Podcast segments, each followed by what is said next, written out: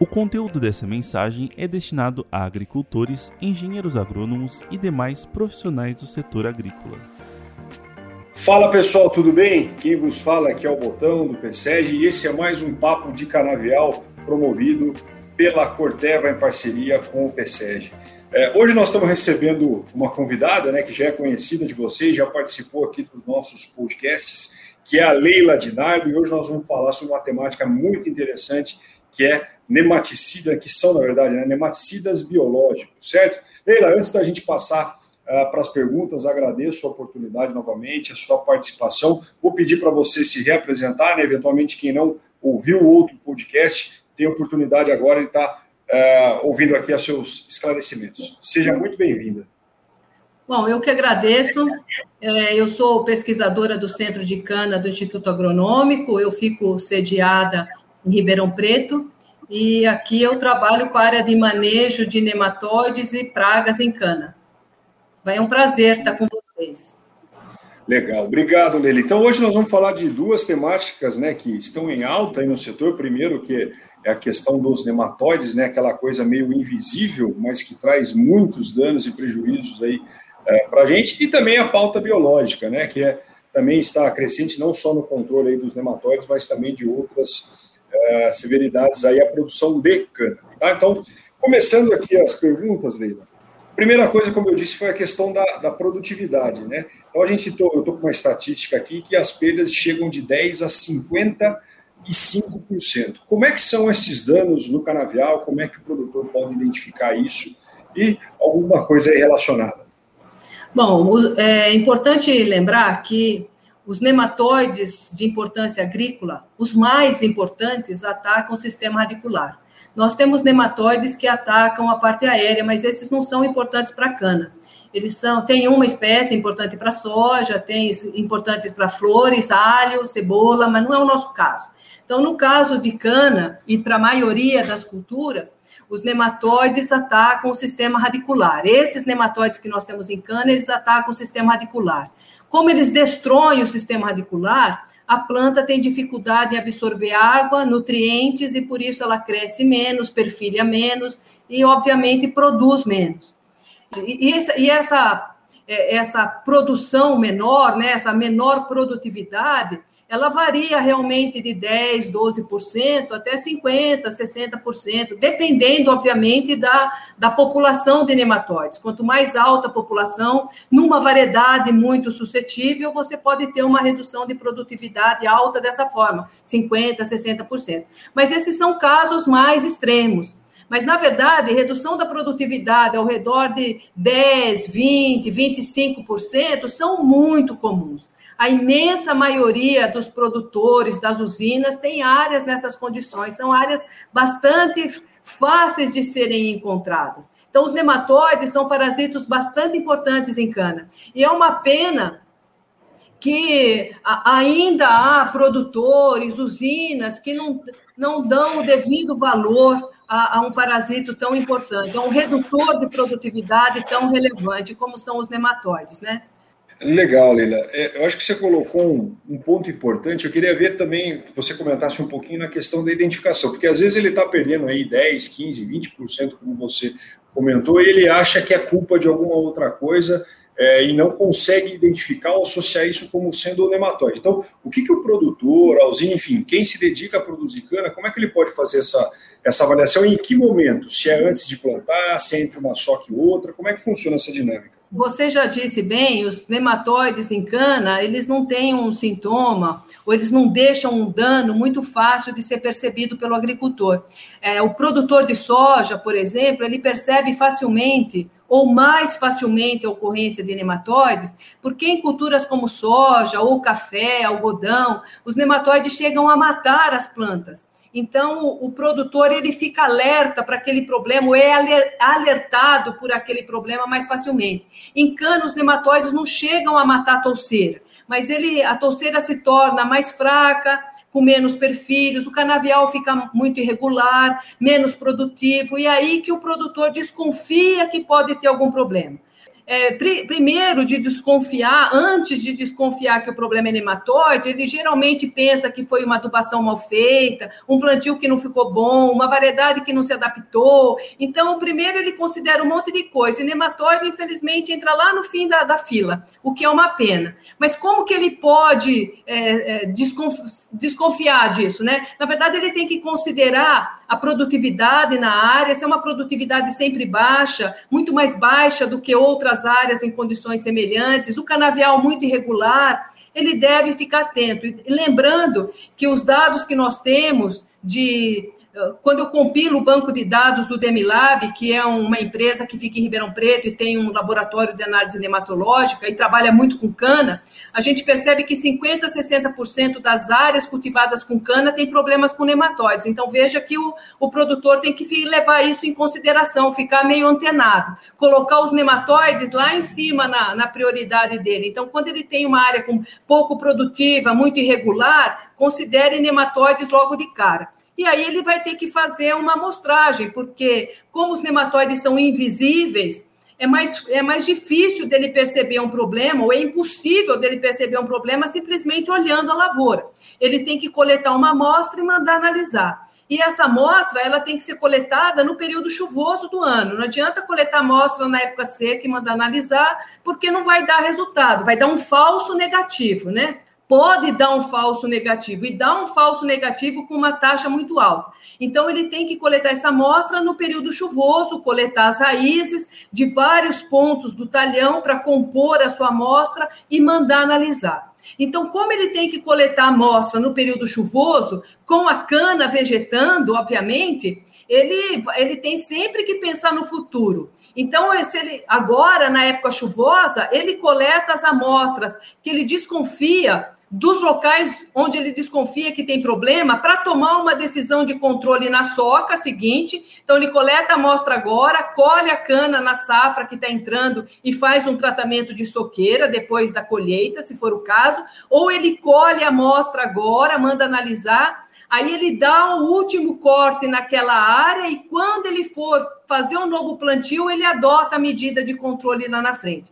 Então não adianta eu querer pensar, é, resolver o problema de nematóides de imediato. Isso vale para qualquer cultura. Eu tenho sempre que primeiro identificar o problema e essa identificação é feita no período chuvoso, a coleta da amostra tem que ser feita obrigatoriamente no período chuvoso do ano para eu adotar uma medida de controle, se for necessária, ou na, na soca que, em seguida, ou no próximo plantio. Bacana, Leila. Acho que você comentou um ponto importante, né? Assim como muitos outros fatores em cana, né? O negócio é olhar um pouco mais no médio e longo prazo, né? Não é, por exemplo, uma planta daninha que você tem ela ali, faz a aplicação, eventualmente resolve, entre aspas, o problema momentaneamente, né? Então é algo que você tem que olhar agora para essa safra para colher eventualmente até os frutos na próxima safra, que é bacana. Eu gostei do seu ponto que você colocou sobre a questão das amostragens, amostragens é, com solo úmido ou em período chuvoso, e você já comentou que, claro, né, algumas variedades são mais suscetíveis a outras ou não. Antes da gente entrar um pouco na parte de controle, eu queria tirar uma dúvida, na verdade, uma curiosidade. É, há uma incidência maior né, de nematóides em, por exemplo, solos mais argilosos ou mais arenosos, enfim, o ambiente ali de produção, isso também ele acaba impactando na quantidade de nematóides que você tem ou de ser mais suscetível ou não para a planta? Bom, nós podemos ter nematóides em qualquer tipo de solo, solo arenoso, solo argiloso. Nada impede de eu, de eu, ter populações numericamente elevadas em qualquer tipo de solo. O que há de diferente nesses solos? Bom, num solo argiloso, esses solos argilosos, geralmente eles são mais ricos em nutrientes, reservam mais água, né? Tem uma maior reserva de água, e por isso eles dão maiores condições para a planta suportar uma população de nematóides do que um solo arenoso. Por isso, num solo arenoso, o nível de dano econômico é mais baixo do que num solo argiloso. O que, que isso significa? Que para causar um dano econômico que justifique controle, eu preciso ter menos nematóide num solo arenoso do que num solo argiloso.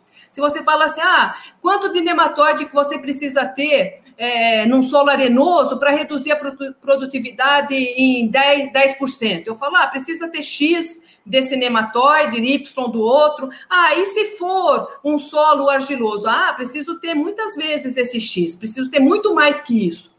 Então, isso, essa que é a diferença entre os tipos de solo. Num solo argiloso, mais rico e com mais água, maior reserva de água, a planta tolera mais uma população de nematóides. Então, eu preciso ter mais nematóides num solo argiloso do que num solo arenoso para ter o mesmo nível de dano.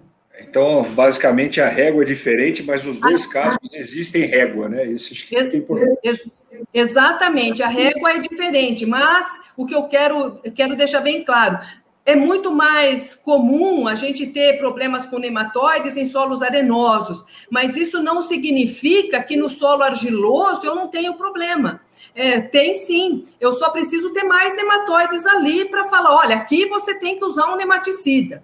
Mas isso ocorre com muita frequência. Então, nós temos dados de, de regiões nos, nas quais os solos são, é, são assim conhecidos, né? Ou regiões, por exemplo, a região de Ribeirão, que o pessoal fala, ah, é uma região de solo bom, né? É mas na verdade tem muitos problemas com nematóides aqui também. Então, o fato de um produtor ter uma propriedade num solo, num ambiente A, B, não significa que ele não tem problema com nematóides. Ele pode ter sim, e problema sério com nematóides. Então, ele tem que considerar isso. Bacana. E outro ponto, antes da gente entrar em controle também, que eu achei muito interessante, você falou da susceptibilidade das culturas, né? Que a cana é mais rústica, vai aguentar mais porrada. Só que agora a gente está vendo uh, no Centro-Sul entrando muita soja junto com cana, né? Seja em área aí, uh, de renovação ou uh, em meiose propriamente dito. Então, você está falando, Leila, que eu consigo até aumentar as produtividades de soja nessas áreas, né? Eventualmente, se o camarada fizer um controle aí do, com hematóide, dos hematóides, Olha, a, a, nós realmente nós estamos aumentando bastante o cultivo de soja nessas áreas de renovação de canavial e nós temos que ficar alertas, atentos a dois fatores. Algumas variedades de soja elas multiplicam nematóides muito mais do que a cana. Então, elas são muito mais suscetíveis a esses nematóides do que a cana.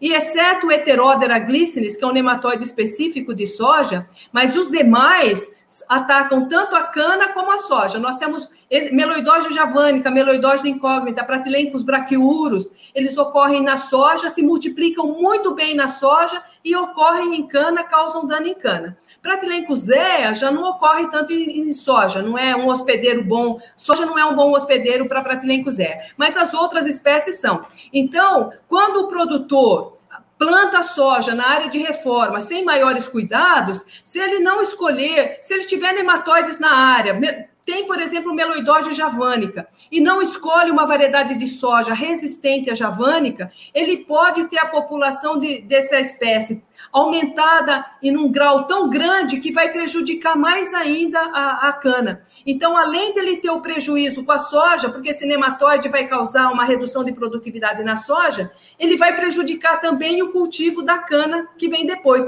Então, não é, não é um impeditivo a pessoa plantar a soja numa área que ela tenha nematóides, mas ela precisa conhecer as espécies de nematóides que ela tem para escolher uma variedade de soja resistente. Ou, se for o caso, usar nematicida na soja também, para não para que aquela população de nematóides não, não aumente tanto que fique pior ainda para a cana que vem depois, né?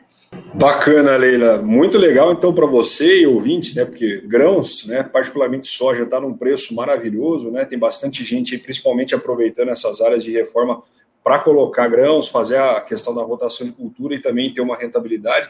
É bom ficar ligado, então, no cultivar que vai escolher, porque é importantíssimo. Eu, pelo menos, não tinha conhecimento dessa suscetibilidade aí. Eu, eu, gostaria só de acrescentar, Botão, que para soja existem várias variedades resistentes aos nematóides de importância. Então, o agricultor ele pode escolher uma variedade que seja resistente, ou se ele preferir uma que seja suscetível, ele tem que usar nematicida. O importante é que ele tenha conhecimento que do, das espécies de nematóides que ocorrem na área dele e tomar uma decisão de controle, um manejo também para soja, para que isso, para que a, a, o plantio de soja, né, o cultivo de soja seja alguma coisa viável para ele do ponto de vista econômico e que esse plantio, esse cultivo de soja não prejudique a cana que ele vai plantar depois. Então, o conhecimento, na verdade, é tudo. Conhecendo o que ele tem na área, ele toma a decisão mais correta e isso vai ser tecnicamente correto, economicamente viável, enfim. É, tem que fazer a coisa certa, na verdade.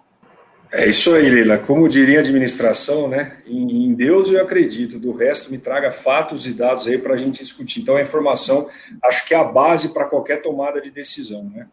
É, bom, acho que essa contextualização de ambiente, né, de, de, de como é que tá, foi super interessante. Agora vamos entrar mais na, par, na parte de controle, né?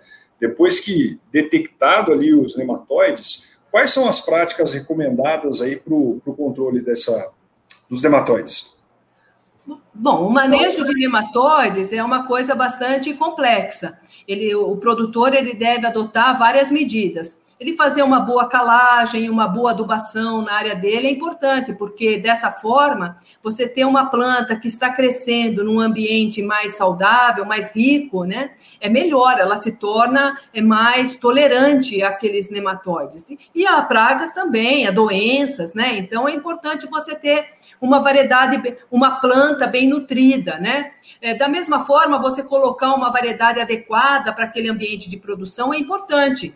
Você não vai colocar uma planta extremamente, uma variedade extremamente exigente ou responsiva num ambiente restritivo. Ela não vai se desenvolver, ela vai, vai ser, não vai conseguir tolerar uma eventual população de nematóides ou outras doenças. Então é importante você escolher adequadamente a variedade, fazer uma boa adubação, uma boa calagem.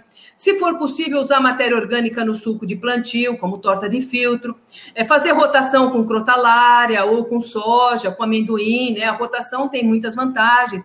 Mas essas ferramentas todas uso de torta de filtro no suco, rotação com crotalária, são ferramentas que ajudam a planta porque introduzem nutriente no solo. No caso da crotalária, aumenta a matéria orgânica, fixa nitrogênio, tudo isso é, tudo isso é muito bom. Mas essas ferramentas, já há vários trabalhos que mostram que não controlam nematóides. Então, nós temos que fazer tudo isso que é para favorecer a planta, para a planta crescer num ambiente mais saudável, né, mais rico, mas nós também temos que usar nematicida no suco de plantio e nas soqueiras, né? Porque é, outra medida que poderia ajudar no manejo é o uso de variedades resistentes, mas nós não temos variedades resistentes em cana. Então, o manejo ele inclui principalmente o uso de nematicidas no plantio e nas soqueiras, aliado a essas outras ferramentas de manejo, que são ferramentas auxiliares, adubação, calagem adequada, uso de matéria orgânica, enfim, isso que eu falei. Mas é, isso tudo a gente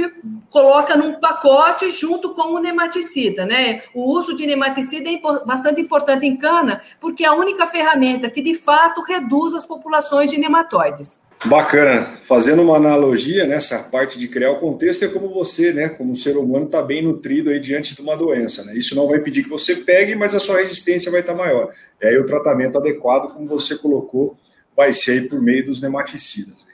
E aí, pegando esse gancho, né, como eu coloquei acho que na abertura aqui do nosso bate-papo, é, o termo biológico, né, ou as soluções biológicas, elas estão avançando bastante aí é, no setor supraenergético. E queria que você comentasse um pouquinho como é que está o uso né, dos nematicidas biológicos, como é que está a sua adoção, a sua eficácia, enfim, é, contextualizasse um pouquinho sobre essa temática que é o, é o foco também do nosso podcast hoje. Bom, os nematicidas biológicos foram assim é, muito esperados, aguardados no mercado de cana. Isso porque no passado nós tínhamos alguns produtos químicos bastante eficientes que tiveram um valor imenso para o mercado, mas eles tinham uma toxicologia muito ruim. Então, muitas usinas, muitos produtores deixaram de usar nematicidas em cana por causa da toxicologia dos produtos mais antigos, né? Hoje nós temos produtos mais modernos que têm uma, uma característica bem melhor, tanto ambiental como para o homem. Mas no mais é, apesar disso, né, os produtos biológicos sempre foram muito cobiçados em cana. Os produtores sempre procuraram produtos biológicos. Mesmo no passado, alguns produtos foram utilizados, é, mas sem muito sucesso. Produtos biológicos foram utilizados no passado sem muito sucesso, porque naquela época nós tínhamos muita dificuldade com formulação, com armazenamento desses produtos, né? E isso afetava muito a eficiência desses nematicidas biológicos em cana.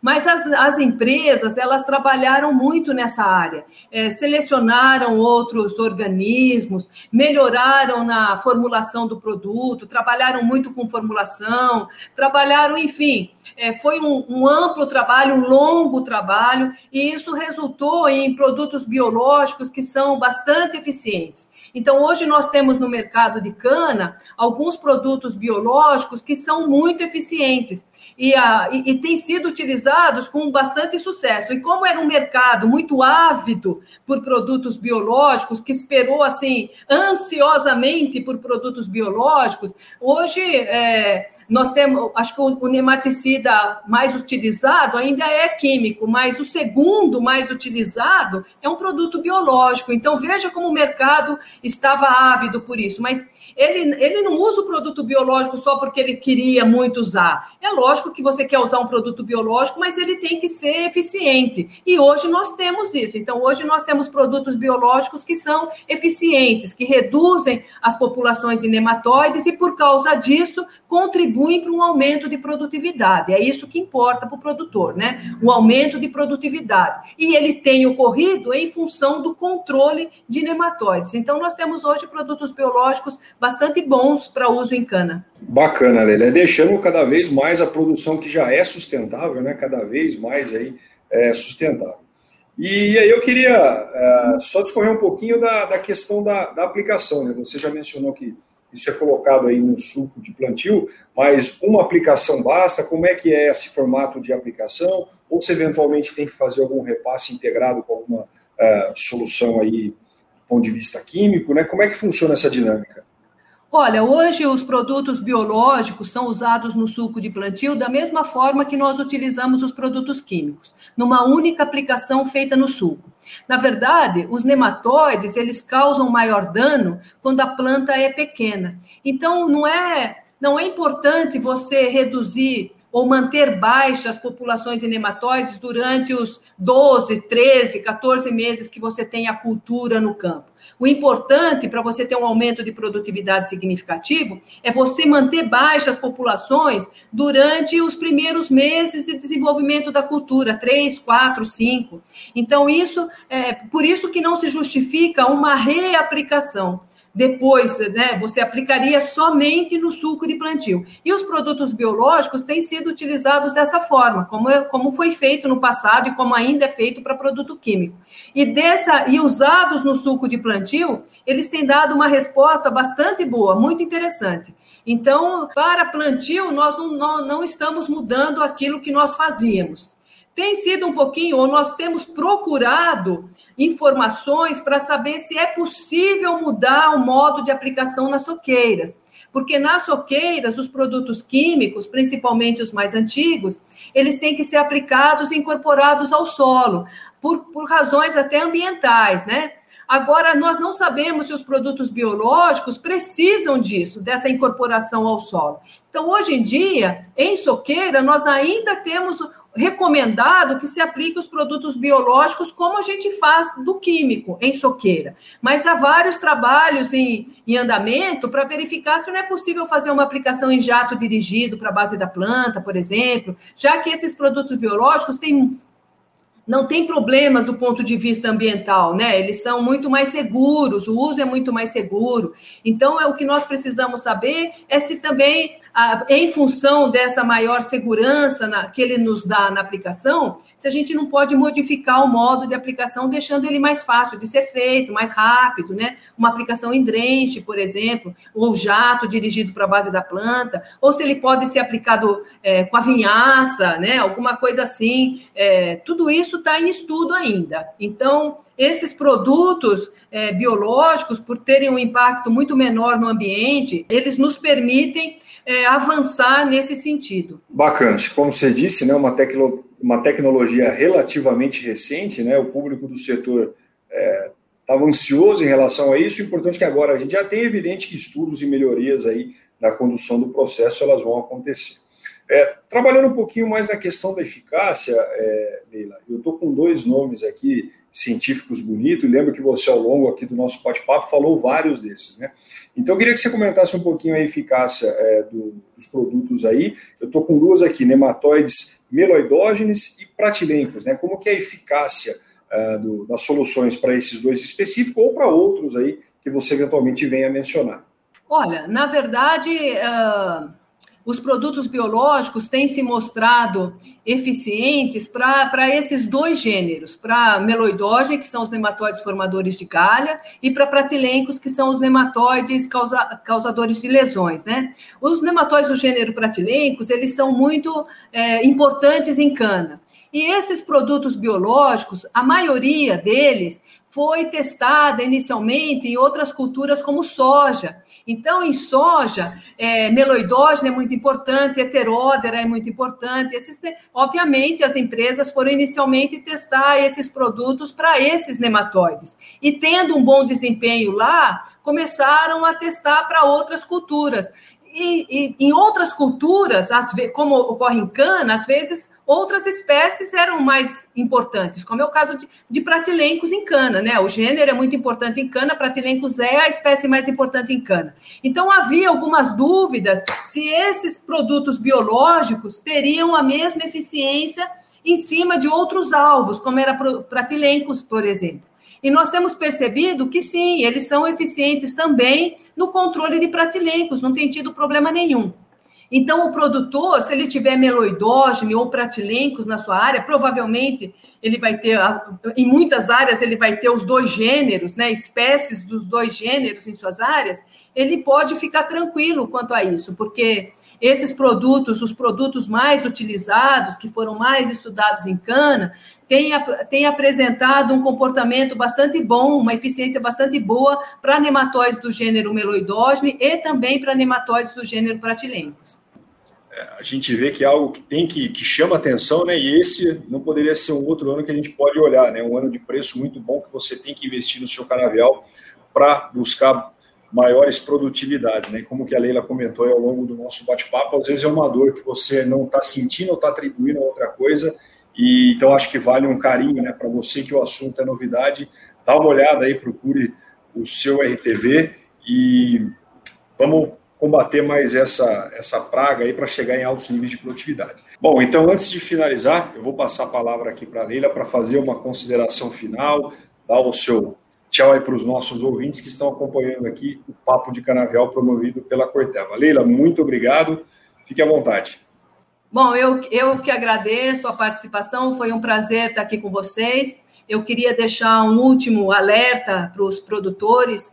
Os nematóides são parasitos extremamente importantes em cana, causam uma redução de produtividade bastante grande. Nesses meus muitos anos trabalhando com cana, são quase 40, é, grande parte do tempo eu trabalhei com nematóides, então eu percebi, os dados de levantamentos mostram que 50% a 60% das áreas de cana têm problemas com nematóides, problemas que justificariam adoção de manejo, adoção de medidas de controle. Então, os produtores precisam ficar bastante atentos a isso, valorizar o problema que os nematóides causam e adotar medidas de controle. Eu acho que só dessa forma eles vão conseguir aumentar a sua produtividade, chegar lá na, na produtividade de três dígitos, né? A cana de três dígitos que todo mundo comenta, é, nós só vamos conseguir chegar lá utilizando, fazendo um manejo adequado de nematóides nos canaviais.